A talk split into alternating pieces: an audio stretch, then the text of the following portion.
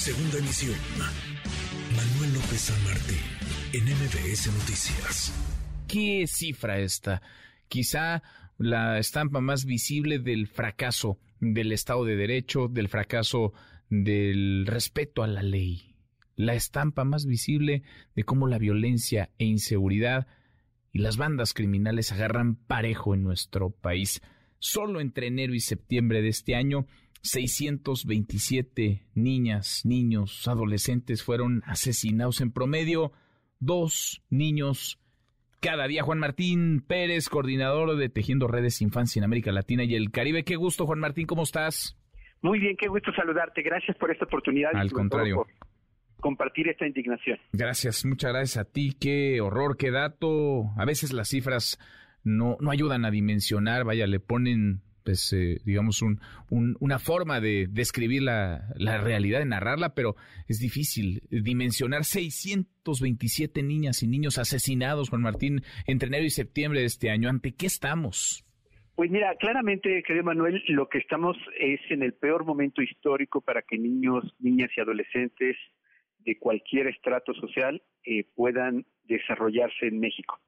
Eh, fíjate que eh, la Corte Interamericana de Derechos Humanos, eh, en el caso Villagrán Morales contra Guatemala, colocó un acento muy importante refiriéndose a que el derecho a la vida no se refería en niños, niñas y adolescentes en funciones vitales, es decir, que caminen, respiren, sino en tener condiciones para construir un proyecto de vida.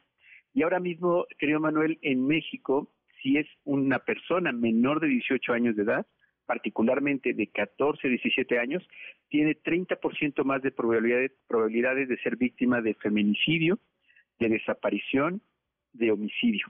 De hecho, hay que recordar que esta otra gran crisis y drama nacional de personas desaparecidas, casi 105 mil, 17.700 son niños, niñas y adolescentes, fundamentalmente niñas adolescentes. Entonces, como tú lo comentabas también, claramente aquí tenemos una acción muy intensa del crimen organizado, pero también ya hace tiempo que estamos insistiendo, Manuel, que no tenemos que pensar en el crimen organizado como estos señores de rancho con sombreros y botas eh, puntiagudas.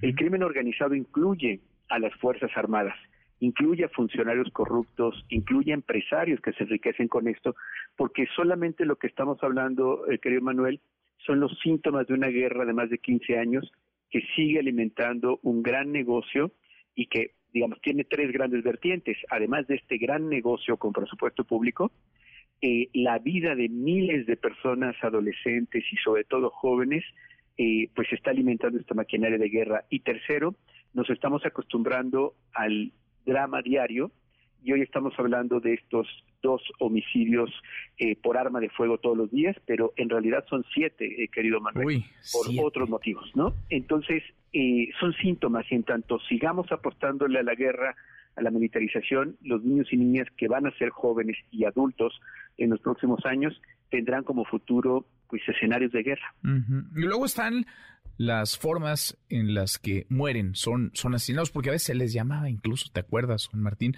Daños colaterales, ¿no? Cuando les alcanzaba una bala, ellos iban pasando por ahí, quizá con sus familias, y entonces en medio de un enfrentamiento les alcanzaba una bala, a veces son ataques dirigidos, a veces han sido cooptados ya por la delincuencia organizada. ¿Cómo, cómo dimensionar esto? Vaya, cómo eh, contextualizarlo para tratar de cambiarlo, porque a final de cuentas, eh, vaya, pasar del, lamento a la, a la acción, tendríamos que como país tratar de caminar, de construir hacia allá.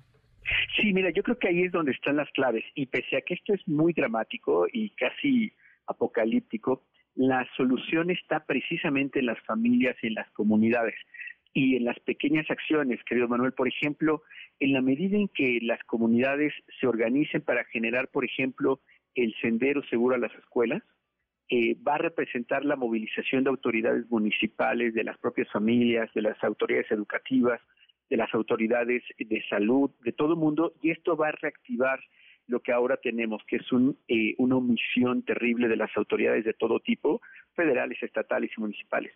Segundo, esto también, pequeñas acciones como estas, van a restablecer lo que hemos perdido y con grandes costos, eh, recuperar las redes de protección familiar y comunitarias. eh, antes, digamos, de, la guerra, hace 15 años, todavía la dinámica comunitaria, celebraciones de fiestas patronales, eh, la, la carrera este, que hacían este, por, no sé, imagínate cualquier tema, todas estas cosas que era ocupar el espacio público se fue perdiendo y ahora ya no ocupan los niños y niñas el espacio público.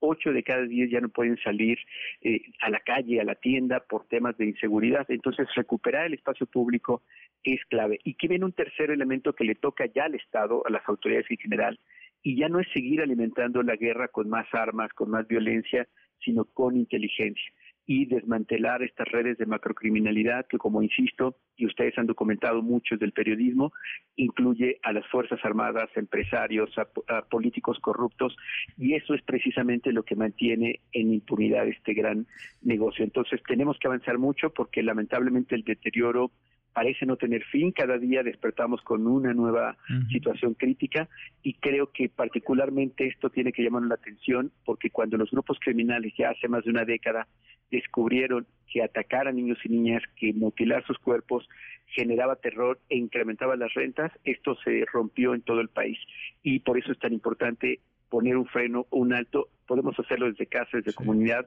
exigir autoridades, pero también tenemos que exigir que aparezca el Estado, que es el principal desaparecido en este momento. Tal cual.